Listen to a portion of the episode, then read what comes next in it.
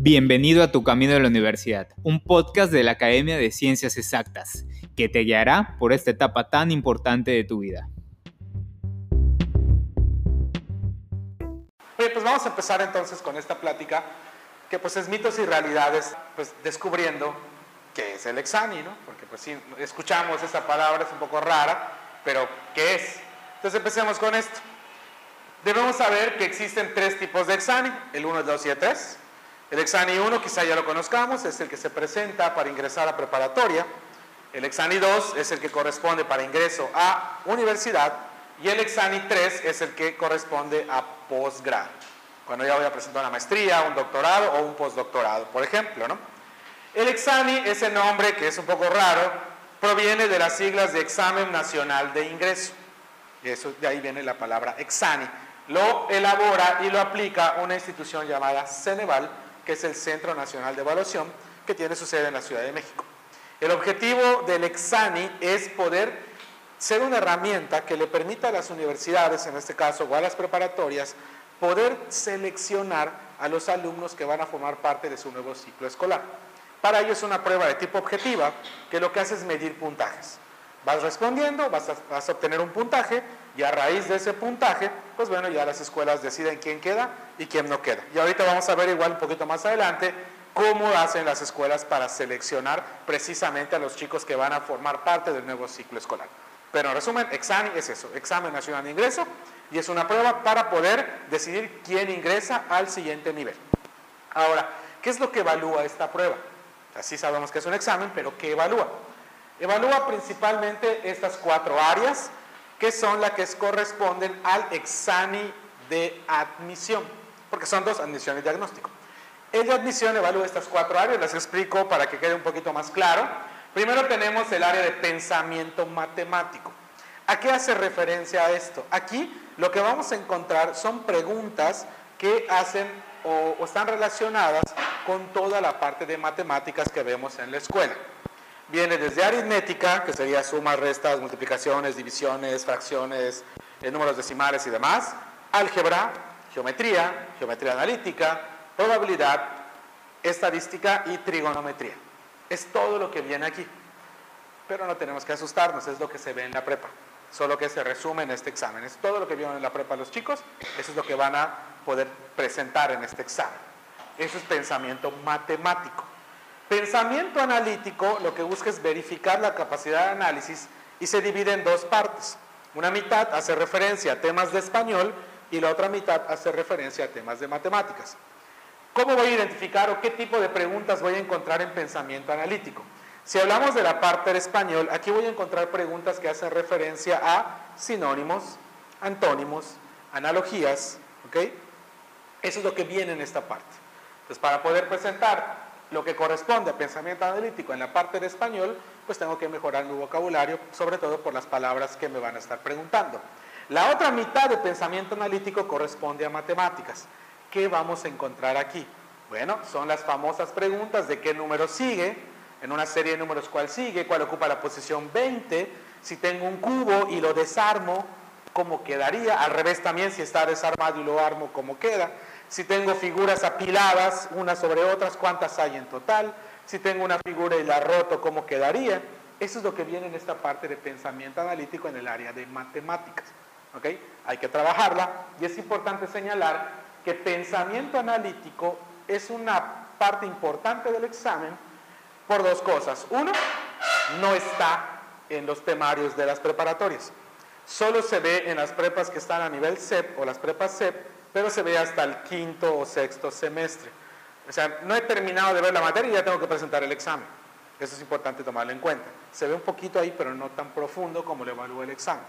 Y también porque en caso de empate, este es el que define quién es el que queda seleccionado o no.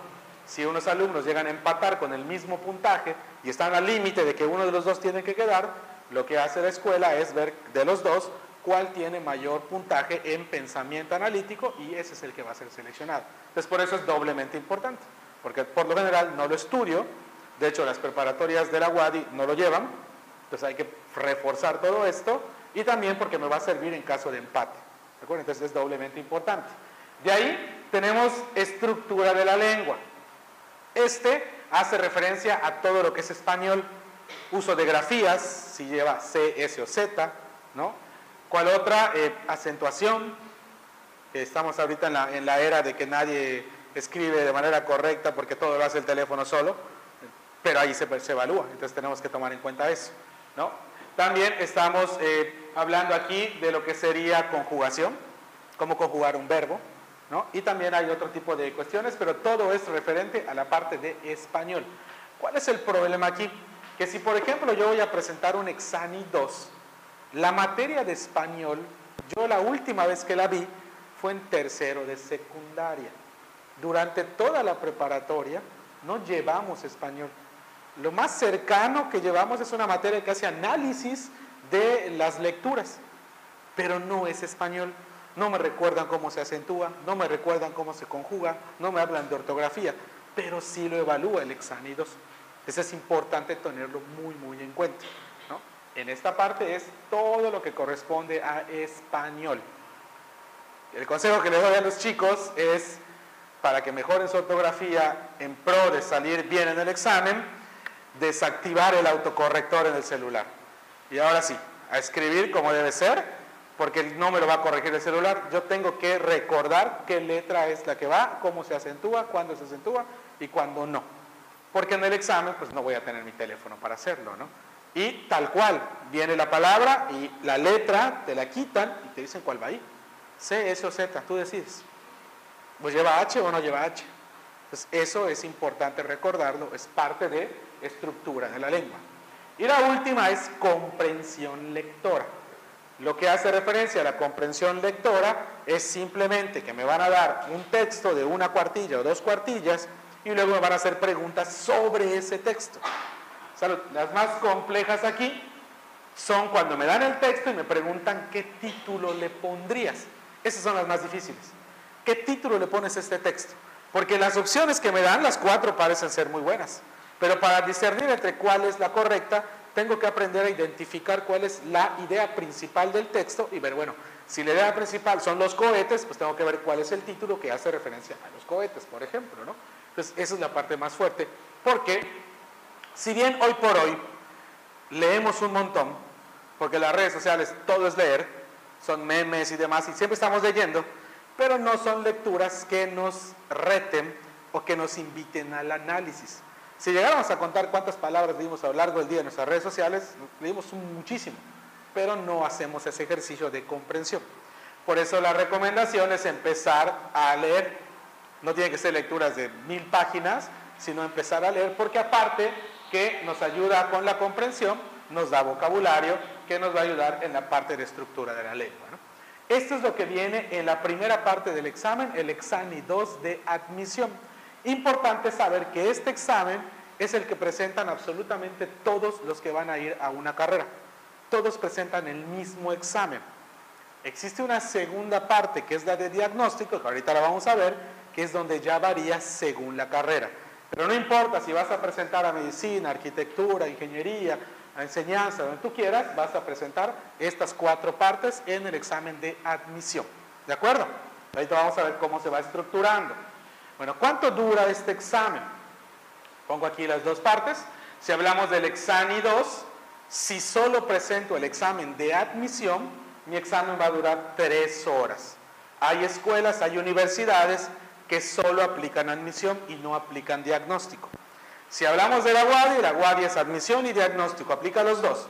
Si voy a presentar en una carrera de la UADI, mi examen va a durar cuatro horas y media. El mismo día presento los dos exámenes. ¿De acuerdo? Ya si fuera examen 1, pues bueno, son dos horas y media en la admisión y siempre cuatro horas y media si es admisión y diagnóstico. ¿De acuerdo? Entonces tenemos el tiempo limitado para estos exámenes. Entonces, si yo considero el número de preguntas que tengo que responder en ambos exámenes y el tiempo que me están dando, vamos a descubrir que los alumnos o los que vamos a presentar ese examen solo tenemos un minuto y medio para responder cada pregunta. Ese es el tiempo límite que tengo para cada pregunta. Entonces, si me estoy entrenando para un examen 2, necesito prestar atención a esto tengo que apurarme, tengo que encontrar trucos, estrategias, métodos que me permitan vencer este tiempo. Porque de no hacerlo, lo que va a pasar es que no voy a acabar mi examen, por más que yo quiera. Y voy a encontrar 10 minutos antes de que acabe el examen y me faltan 20 preguntas por resolver. Y créanme que pasa mucho. Les comparto, yo soy aplicador del Exani 2 y cada año me topa ver siempre 10, 15 chicos que no acaban el examen porque el tiempo les ganó. Entonces es importante, si voy a entrenarme para esto, pues considerar que tengo que vencer ese reto de un minuto y medio y considerar las cuatro partes que tenemos que trabajar. ¿Sale? Ahora, ya vimos entonces cuánto tiempo dura y cómo se estructura, pero ¿cómo son las preguntas? ¿Qué tipos de preguntas vienen en el examen 2? Porque mucha gente le tiene miedo a ese examen. Vamos a ver cuáles son las preguntas que vienen. Realmente son cinco tipos de preguntas en total. De cuestionamiento directo, de completamiento, de elección de elementos, ordenamiento y de relación de elementos. Vamos a analizar cada una, voy a ser muy rápido para no tardar tanto y voy a dar un ejemplo de cada una para que más o menos veamos a qué hace referencia. ¿no? Esto es importante tomarlo en cuenta porque al momento de estudiar tengo que transitar por estas preguntas. Si solo hago, por ejemplo, si solo resuelvo el baldor completito porque quiero estudiar álgebra y solo resuelvo el baldor, solo estoy trabajando aquí. Preguntas de cuestionamiento directo y todas las demás. No estoy practicando álgebra con todas las demás. Y cuando venga el examen y me hagan una pregunta de tipo relación de elementos de álgebra, no voy a saber cómo hacerla. Por eso es importante transitar por ellas y conocerlas. Vamos con cada una. Cuestionamiento directo. Aquí está la descripción, pero a grandes rasgos son preguntas del tipo o lo sabes o no lo sabes. Te pregunto directamente sobre este concepto. Si lo sabes, lo puedes responder. Si no lo sabes, no lo puedes responder. Aquí es conocimiento puro. Por ejemplo, aquí me dicen, desarrolla este binomio al cuadrado. Si yo no sé qué es un binomio al cuadrado, si no sé cómo se sustituye, si no conozco la fórmula, si no sé cómo funcionan los signos, no puedo resolver esto. Aunque yo quiera, no hay más. No hay, no hay una pregunta capciosa, no hay un problema a resolver, solo me dice cuánto da esto. Cuestionamiento directo. Si no lo sé, no lo puedo resolver. ¿Ok? Spoiler es la B. ¿Vale? la respuesta es la B. Luego tenemos las de completamiento. Aquí lo que hacen es darme un refrán a veces, una frase célebre, una fórmula, una oración de algún tema y le quitan una parte. Y lo que me piden es complétala. Por eso se llama de completamiento. Por ejemplo, aquí me dan una afirmación sobre el cigarro y me dejan un espacio y tengo que completarlo con alguna de estas opciones. Como tengo que completar, de ahí viene el nombre que es una pregunta de completamiento. Ese es el segundo tipo. Luego tenemos las de elección de elementos. Este tipo de preguntas lo que hacen es darme un listado de objetos o cosas, darme una condición y decirme, bueno, bajo esta condición, dime cuál de todos estos lo cumple. Por ejemplo, aquí del listado que tenemos aquí, cuál de todas cumple que es un elemento químico. Tengo que saber cuáles son las características para que pueda considerarse un elemento químico. Si no sé cuáles son esas características, no la puedo resolver. Pero no solo es de cuestionamiento directo, porque no me preguntan qué es un elemento químico, sino me dicen, identifica aquí cuáles son los elementos químicos. Es un poquito más allá. Este es otro tipo de preguntas, elección de elementos. Luego tenemos la que le encanta a los maestros de español, que es las de ordenamiento. Aquí me dan, en este caso, una serie de frases que están totalmente en desorden y yo tengo que identificar cuál es el orden correcto para que lo que diga tenga un sentido lógico. En este caso es una, una pequeña historia ¿no? de las aguas, pero puede ser de cualquier tema en general. Y aquí lo que están buscando es que yo demuestre si tengo esa capacidad de reordenar las cosas. Este es el otro tipo, ordenamiento. Por lo general siempre son así, frases que están desordenadas y que las tengo que ordenar. El siguiente y el último es el de relación de elementos. Es la quinta forma en que nos pueden preguntar en el examen. La relación de elementos, ¿qué es lo que hace? Darme dos listados y pedirme que yo los relacione, obviamente viendo las características de cada uno. Por ejemplo, aquí me están dando métodos anticonceptivos, el tipo de protección y cuál es el método que corresponde. Entonces yo tengo que saber el método de barrera, cuál es, ver con cuál corresponde y ver de todas las opciones cuál los enlaza de forma correcta. Este es el otro tipo de pregunta. Son estas cinco preguntas o cinco formas en que el Exani pregunta sobre todos los temas que vimos al principio. Y están variados, puede ser de cualquier tema. Esto, por ejemplo, aquí lo estamos viendo con, en este caso, métodos anticonceptivos, pero pudiera ser español, que me pongan aquí agudas, graves y esdrújulas, y me pongan palabras, y yo tengo que ver de todas las palabras cuáles son las agudas, cuáles son las graves y cuáles son las esdrújulas. Si fuera matemáticas, me pudieran poner aquí ecuación de primer grado, ecuación de segundo grado, y ponerme una lista de ecuaciones y yo tengo que seleccionar cuál cumple con ser de primero y de segundo grado. O sea, puede ser de cualquier tema, no necesariamente está enfocada a uno. Lo que es importante conocer es cómo lo puede evaluar el Ceneval. Son esas cinco tipos de preguntas. Entonces, si yo estoy entrenándome para mi examen, tengo que recordar que hay cinco formas de preguntar que hay un temario que tengo que cubrir y que solo tengo un minuto y medio para responder cada pregunta. Entonces, si voy a entrenar por mi cuenta, si voy a ir a un lugar a tomar un curso, si me va a ayudar mi, tío, mi hermano, mi papá, mi primo, el, vecino que pasó su examen, quien sea que me vaya a ayudar, necesito que tome en cuenta todo esto. Cinco tipos de preguntas diferentes, un minuto y medio para cada pregunta y el temario que tengo que cubrir. ¿Sale? Es importante tener en cuenta eso. Esto para el examen de admisión. Luego, cuando presento mi examen de admisión, inmediatamente está mi examen de diagnóstico, que como les comentaba, este examen es el que va relacionado con la carrera que yo quiera estudiar. Por ejemplo, tengo aquí la tabla. Importante mencionarle toda esta información que ven aquí en blancos, la estoy tomando de la página oficial del Ceneval, no la estamos inventando. Son ejemplos que vienen directamente de la página oficial del Ceneval esta es la tabla de cuáles son los módulos de diagnóstico que me tocan estudiar. Y ahí ya depende de cada carrera. ¿Ok? Hay carreras que de repente nos agarran por sorpresa y les comparto una, por ejemplo, si es la carrera de veterinaria, biología o biología marina. Si quiero estudiar cualquiera de esas tres, me corresponde el área de ciencias agropecuarias. Ahí cae. Pero si observo, evalúan biología, y matemáticas. Bueno, matemáticas, pero en el temario del examen de diagnóstico, cuando habla de matemáticas, incluye cálculo. Entonces, si yo quiero presentar a biología, a biología marina o a veterinaria, al elegir mis optativas en la prepa, tengo que ver llevar cálculo, porque el examen de diagnóstico me lo va a preguntar. Me va, a, dar 20 preguntas de cálculo que no voy a poder responder. Y esta información a veces la desconocemos. Entonces es importante, si yo ya sé cuál carrera voy a estudiar, es investigar en cuál de estas áreas queda para ver que mis optativas estén de forma correcta. Y si ni manera ya elegí mal mis optativas, pues empezar a prepararme con las materias que corresponden para que cuando presente mi examen eso no sea un problema y realmente pueda irme bien. Porque recordemos que al menos para Wadi, el examen de diagnóstico también representa un puntaje, cuenta.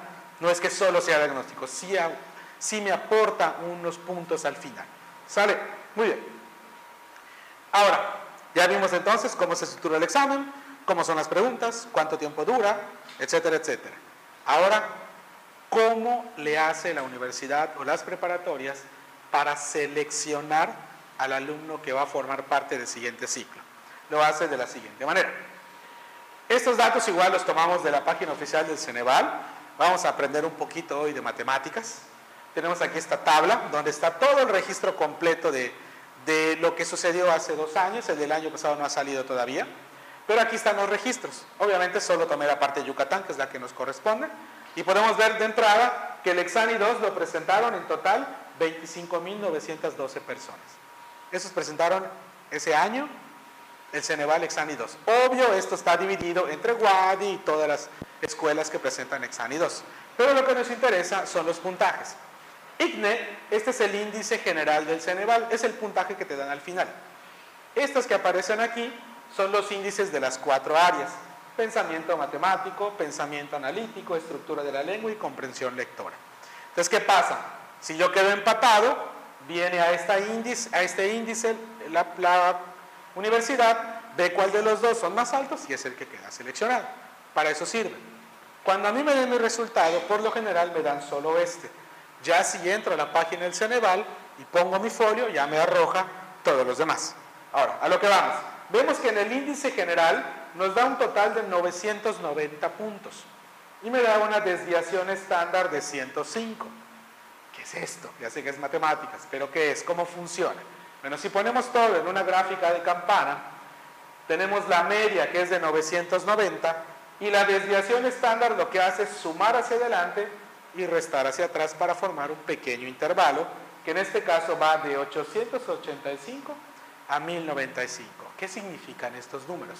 Esto quiere decir que si un alumno presenta su examen y su puntaje Ceneval cae o está entre 885 y 1095, es lo que esperamos que saque el alumno. Es lo que debe sacar un alumno que terminó su prepa. Es lo que debe sacar. El detalle es que los que son seleccionados no son los que están aquí, son los que están de este lado. Los que sacan arriba de 1095 puntos. Y esto es por la forma en la cual la escuela elige. ¿Qué es lo que hacen las universidades? El Ceneval les manda los resultados, ellos los ordenan de mayor a menor y cuentan cuántos cupos tengo. 100 cupos, cuento 100 y corto. Es todo. No hay más, no hay nombres, son puros números. Corto y se acabó. Entonces, si lo que yo quiero es ser objeto de selección o realmente estar participando fuertemente para ser seleccionado, tengo que apuntarle a más de este puntaje. E inclusive la recomendación que podemos hacerle por experiencia es que busquen que su puntaje esté arriba de 1150 puntos. Arriba de eso ya estamos compitiendo. Abajo de eso ya depende de la población. Porque puede ser que no vengan tan fuertes los demás alumnos y baje el promedio, pero si me da de malas y todos los que presentan conmigo para esa carrera deciden entrenar muy fuerte, pueden elevar el puntaje a más de 1200 puntos y no me van a alcanzar mis 1100. Pero la recomendación es buscar siempre de 1150 para arriba. esos 1150 representan aproximadamente haber respondido un 85% de respuestas correctas en el examen. Desde 85% para arriba ya estamos compitiendo. Claro, dependiendo de la carrera, hay carreras que son de mucha demanda y ya necesitan puntajes mucho más altos y ahorita los vamos a ver. Entonces, así es como selecciona la escuela. Es así de simple, no hay más. No hay nombres, todos son números.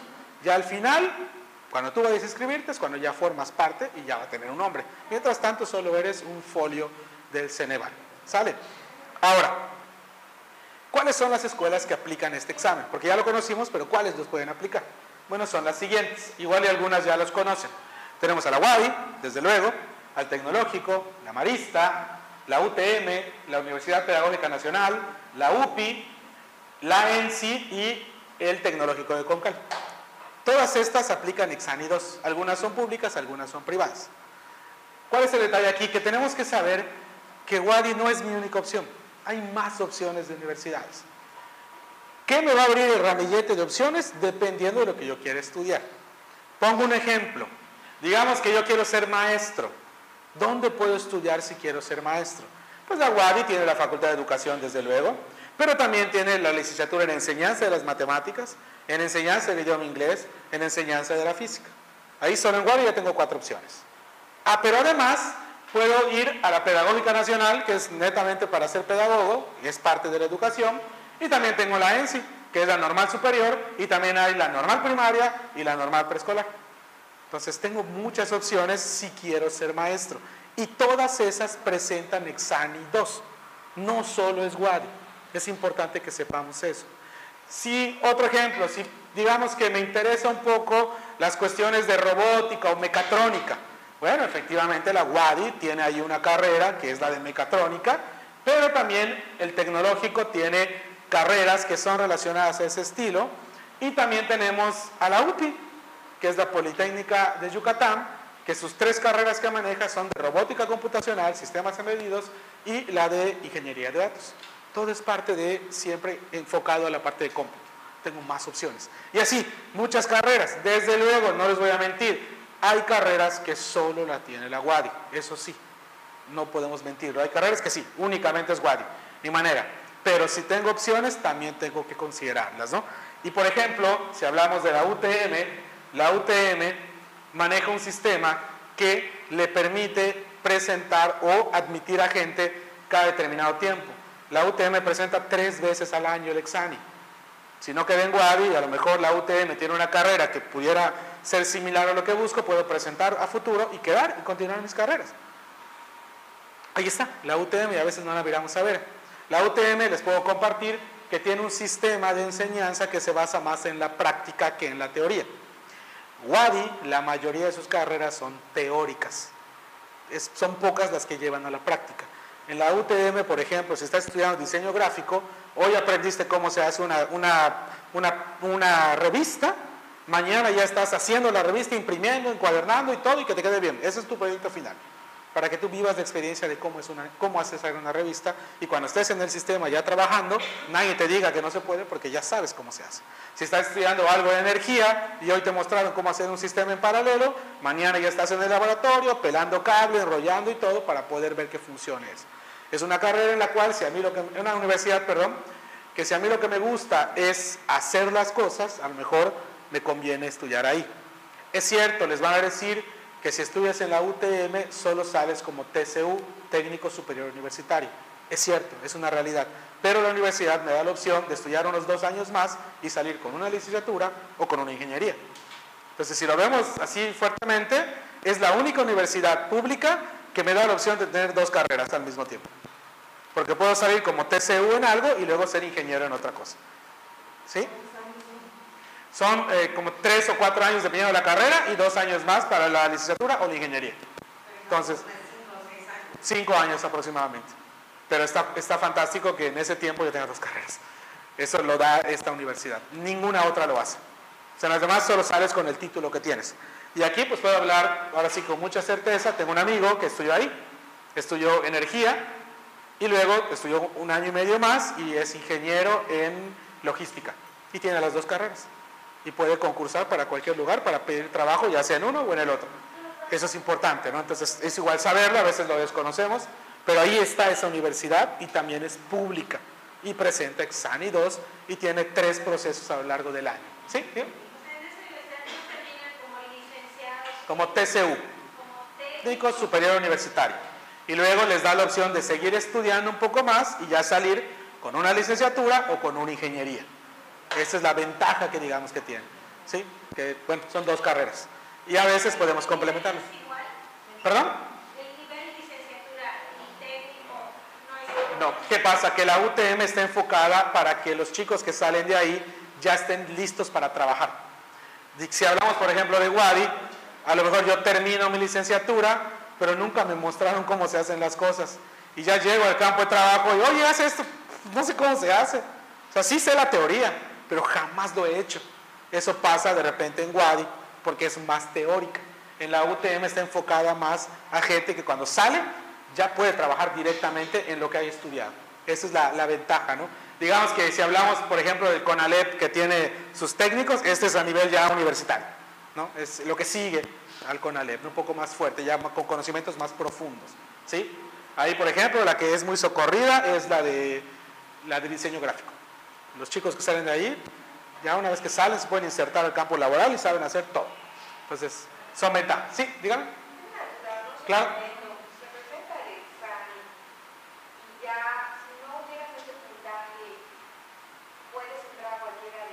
Bueno, sí, es importante, qué bueno que pregunta eso. Muchas de las universidades su examen lo ponen el mismo día. Si hablamos, por ejemplo, Wadi, Tecnológico y la UPI, es el mismo día. Esto eh, responde a que en años anteriores, hace muchos años, muchos chicos elegían cuatro universidades y presentaban en las cuatro, y luego donde quedaran, y a veces quedaban en las cuatro y elegían una, y algunas universidades se quedaban sin gente porque pues como están separando el cupo, le negaban el ingreso a otras personas, y un relajo ahí de que bueno, sí Wadi llenó, pero yo no. Entonces decidieron que no, se unificaba y ahora es un, un solo día para que ya decidas cuál quieres. Porque a veces hay carreras que están en las dos, en la UAD y en, el TEC, por ejemplo. Y los chicos estaban en las dos y ya decidían dónde quedarse al final. Entonces, para evitarlo, se puso el mismo día. Ahora, ¿qué pasa? Lo que les comentaba, la UTM tiene tres procesos al año. De hecho, igual el tecnológico en diciembre vuelven a presentar Exani, hay una segunda oportunidad para intentar entrar, en diciembre se da. Sí, la UADI es una vez al año, eso sí.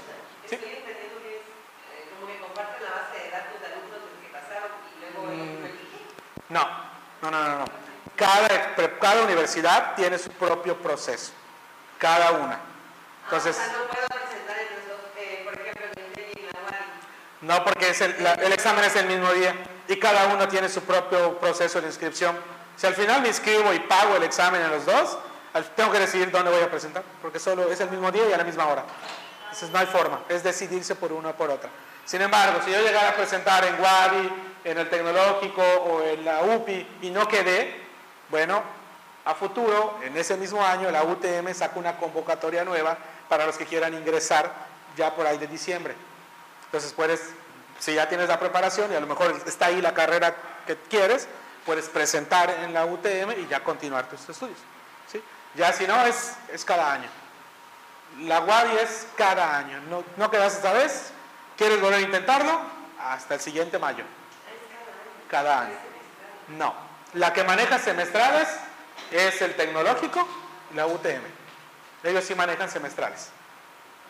Si yo quedé en la primera en el TEC y no, tampoco quedé en el, en el, ¿cómo le llaman? En el PROPE. Bueno, puedo presentar para diciembre porque se abre otra fecha. Que puedo inscribirme una vez más y presentar a ver si ahora quedo. Es la única que la maneja. ¿sí? Pero pues tenemos estas opciones de universidades que a veces igual ni conocíamos que existen aquí en Mérida, pero ahí están. Y bueno, no puse aquí la UNAM, porque también está aquí, pero en la UNAM no presenta Exani 2, es su propio examen. Y es mucho más amplio el temario que el del Exani. Ahí entra historia, entra física, entra química, para todos. Que es, lo que faltaría al temario del Exani 2 si quiero presentar en la UNAM, que también está aquí en Mérida, ¿no? Hay una, parte de ella. Ahora, ¿alguna duda hasta aquí? ¿Vamos bien? Bueno, vamos ya entonces con lo interesante. Mitos del Exani. Estas son afirmaciones que mucha gente me ha dicho a lo largo de los años o que he escuchado y que es importante aclararlas, que muchas de ellas no son ciertas. La primera, tienes que tomar un curso propedéutico. No es cierto. Ya vimos que toda la información está ahí. Si yo sé qué preguntas tengo que, que- que practicar, cuál es mi temario, el tiempo que tengo y todo, yo puedo estudiar por mi cuenta, sin problemas. No necesito un curso propedéutico. Claro, un curso propedéutico, ¿qué es lo que hace? Me da la estructura ya lista y yo solo tengo que ir a tomar clase. Pero si yo quiero estudiar por mi cuenta, lo puedo hacer siempre que considere todos los- lineamientos que hablamos hace un momento. No es necesario un curso, lo puedo hacer yo solo. Claro que puedo. Es decir, cuando yo me inscribo, no me dicen, ¿tomaste curso? No, no existe esa pregunta en mi proceso de registro. Yo puedo inclusive ni siquiera estudiar nunca y ir y presentar quedar. Puede pasar, ¿no? Otro mito. Este es uno de los más socorridos. Tu curso tiene que ser en la misma escuela para que quedes. Vas a presentar para ingeniería, toma el curso de ingeniería. Vas a presentar medicina, toma el curso de medicina. No es cierto. No funciona así. Y deben saber que muchos de los cursos propedéuticos que se dan en las universidades, muchos de ellos los dan los alumnos de la universidad. No son maestros, son los mismos alumnos que dan esos cursos. Se los comparto porque cuando yo estaba en la universidad yo lo hice. Di cursos propedéuticos, pero era un alumno. Y sirve para juntar fondos para congresos y demás, ¿no? Pero no son profesores. Son los alumnos que se reúnen, se organizan y dan un curso. Pero no garantiza que como tomaste el curso ahí, vas a quedar. Porque al final ya lo vimos, ¿quién va a quedar el que saque mayor puntaje? Entonces, mientras mejor te prepares y mayor puntaje saques, es más probable que quedes. No importa dónde lo tomes, siempre que el lugar donde estés, o si lo vas a hacer por tu cuenta, que cubra todo lo que ya platicamos hasta ahora. Es importantísimo saber eso. Y este, por ejemplo, es muy socorrido para los, chicos de Exani 1, que dicen, como quiero entrar a Prepa 8, tengo que tomar mi curso en Prepa 8. Tampoco, no es cierto. Es lo mismo. Los de Prepa Wadi tienen preferencia, es igual, muchos lo dicen. Es que si estudio en Wadi, cuando yo presente en la Wadi, como soy de la Wadi, me van a dar chance a mí y no al otro. No es cierto. ¿Por qué? Porque lo mismo, presentamos un examen que lo aplica una institución que no es la Wadi, es el Ceneval, lo califica el Ceneval y da los resultados el Ceneval. Y aunque los resultados se los dan a Wadi, Esa información está en internet. Yo puedo entrar a la página del Ceneval y ver si me pusieron la calificación que realmente saqué. No hay forma de hacer chanchullo. No se puede. El puntaje está reportado ahí. Entonces, no necesariamente porque soy de Wadi lo voy a hacer. Ahora, ¿qué pasa? ¿De dónde viene este mito? Que hace unos años, y no me va a dejar mentir, el sistema que manejaba Wadi era de tal forma que los chicos que entraban ahí se volvían autodidactas. Ya entraste a la Wadi, sobrevive. Nadie te va a ayudar. Tú tienes que ver cómo estudiar, cuándo estudiar, cómo hacerlo. El maestro no te va a obligar que entres a clase, tú solito te vas a matar. Así se manejaba mucho. Entonces los chicos que terminaban su prepa en Wadi, pues prácticamente la terminaron solos, sabían cómo estudiar, cuándo estudiar, cómo aprendían, cómo lo hacían mejor. Claro, venía un examen y sobresalían, porque lo hacían solos. Mientras en las prepas estatales era un poquito más de acompañamiento. Ahora viene el nuevo cambio de la reforma educativa que involucra el Sistema Nacional de Bachillerato, la UADI pasa ya no a ser al sistema MEIA, sino al famoso sistema MEFI, todo ahora es competencias, ahora prepas UADI y prepas CEP tienen proyectos, trabajos en equipo y se unificó. Entonces ya no hay una ventaja real entre una y otra. Lo que va a diferenciar si quedo o no es cómo me prepare para el examen 2. Es todo lo que va a marcar la diferencia. Entonces, si yo estoy en un COBAY, en una prepa estatal, o, inclusive en un CEBETIS o en un, CONALEP, eso no me, no me demerita para poder presentar y ser seleccionado en la UADI. Eso ya no pasa. Responder mal te resta puntos. Dicen por allá, si no la sabes ni la respondas. Tampoco. Cada pregunta del Ceneval solo vale un punto. Todas valen un punto. No importa si es de español, si es de matemáticas, todas valen un punto. Si la respondes mal, pues no te da ningún punto, es todo, no resta puntos. El consejo aquí, responde todo. No te la sabes, ¿dónde está Diosito? Y esa, listo. Respóndela. Y veamos de esta manera. Si no le atinas, pues de todo no lo sabías. O sea, no pasó nada. Pero ¿y si le atinas? Ya tienes un punto ganado. Por eso es responder todo. Nada en blanco, respondan todo. Si tienes un buen promedio es más fácil que te acepten. Igual eso, está mucho eh, en todos los mitos que hay. Mientras mejor promedio salgas con la prepa, vas a quedar tampoco. Porque es lo mismo, al final es un examen que vas a presentar. Y recuerden, y aquí quiero hacer el parte de aguas, porque el examen evalúa habilidad y conocimiento. ¿Sí? A veces los chicos que tienen muy buen promedio, ¿sí? ese promedio viene de muchas cosas de las tareas que entregaron, de un buen comportamiento, de que nunca faltaron, etcétera, etcétera. Pero el examen no le importa si nunca faltaste a clase, no le importa si entregaste todas tus tareas. ¿Cuántos puntos sacaste? Saqué mil, ah, estás dentro. Saqué 600, estás fuera. Es así de frío el examen. No checan tu promedio para decidir si quedas o no. Solo se ordena de mayor a menor y listo. Es todo lo que hacen las universidades.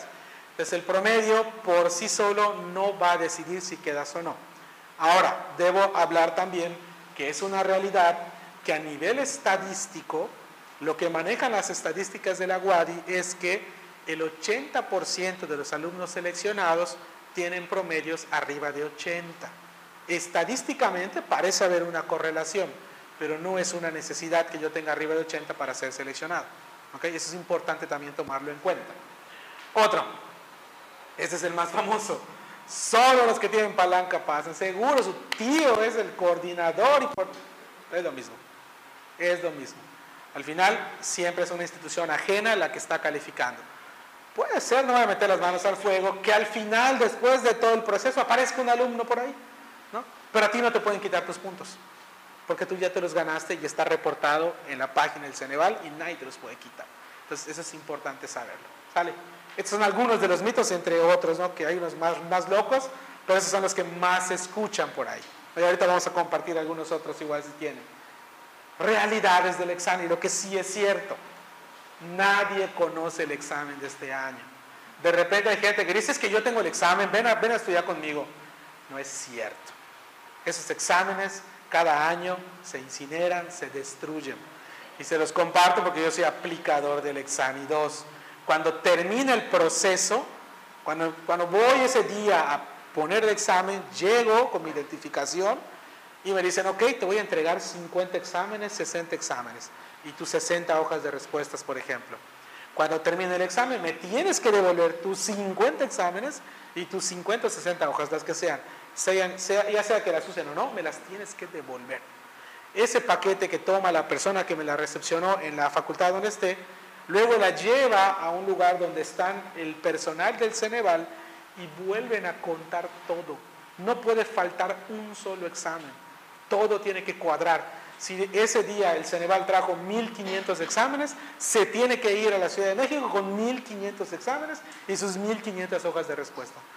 Todo se regresa al Ceneval. No me lo puedo quedar de recuerdo. ¿Por qué?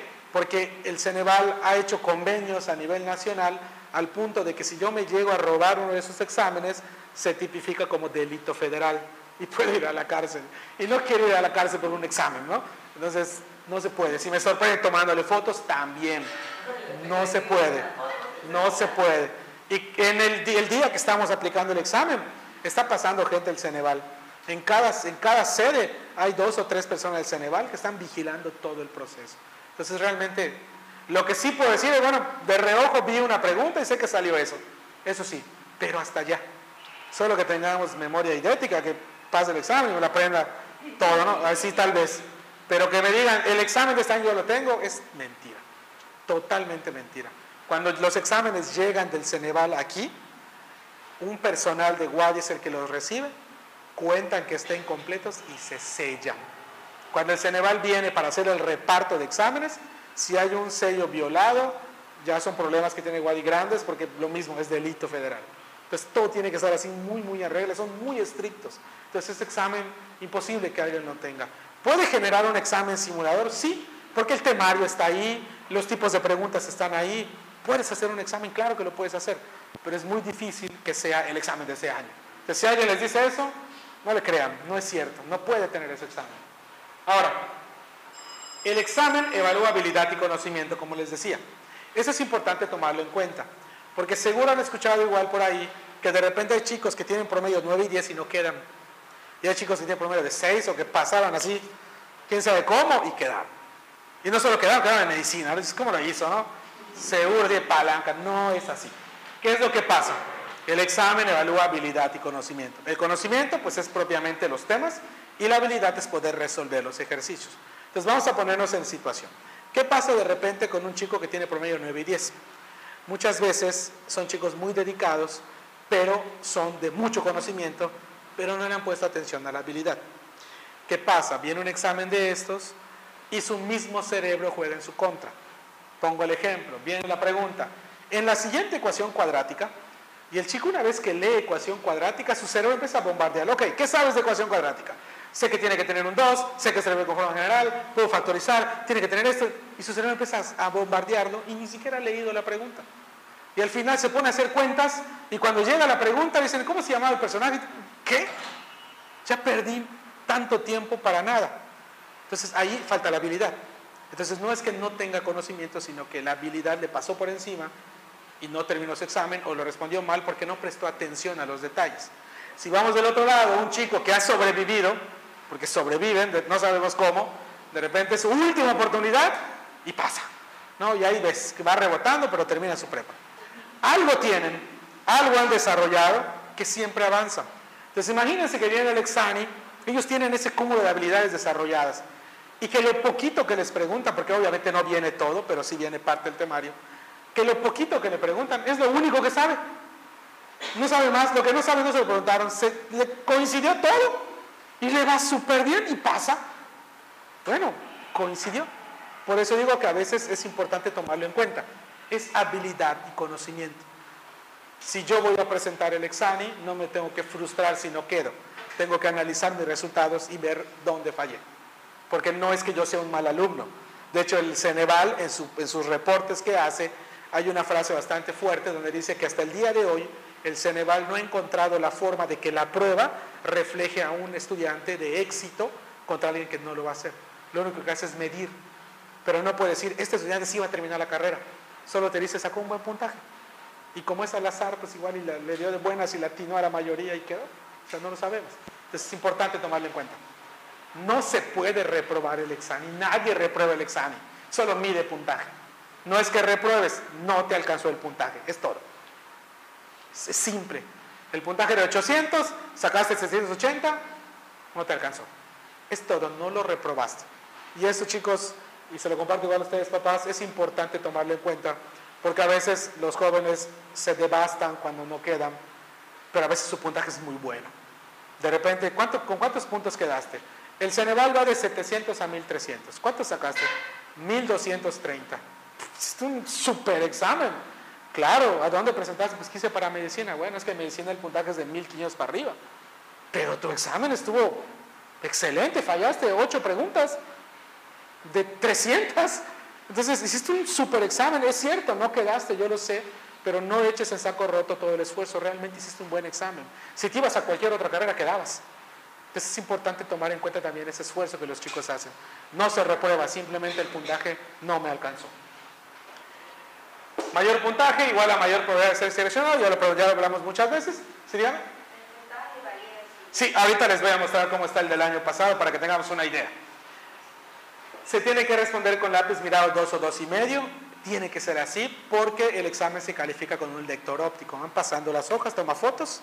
Cuando toma la foto, el, el grafito del 2 y dos y medio brilla. Eso hace que la cámara pueda detectar cuáles respondiste y te califique.